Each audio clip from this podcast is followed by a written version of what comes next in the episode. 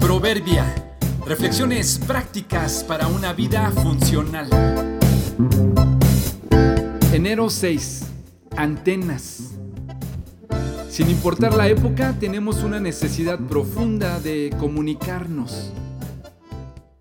Hace unos días subí al techo de una casa en una zona residencial que tuvo su apogeo en los años 80.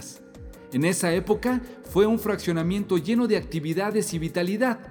Hoy muchas de las casas se han convertido en comercios y los dueños originales que siguen viviendo ahí son ancianos o jubilados. Los niños que corrían por las calles hace cuatro décadas hoy tienen sus propias familias en otras zonas de la ciudad. Me llamó la atención especialmente las antenas para señal de televisión. Casi cada casa tiene una. Muchos techos todavía tienen lo que queda de las antenas análogas. Son grandes tramos de tubos viejos y oxidados, uno encima de otro, sostenidos por grandes tirantes de alambre. La mayoría están caídos o partidos por la mitad debido al óxido o el aire. En otras casas hay algunas antenas parabólicas, grandes discos de metal o de fibra de vidrio que sirvieron en un tiempo para captar las señales de televisión de paga.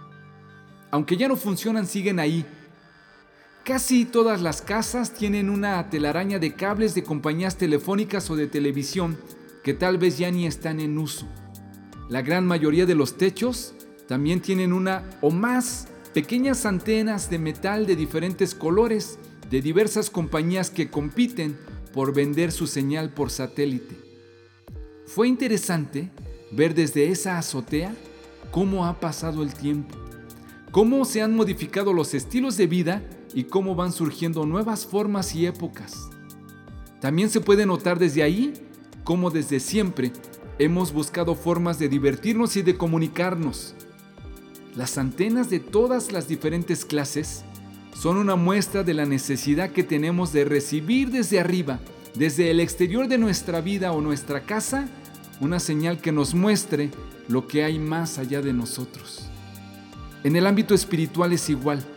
Sin importar la época, viejos y jóvenes hemos nacido con una antena, un dispositivo espiritual que nos permite captar la señal de Dios.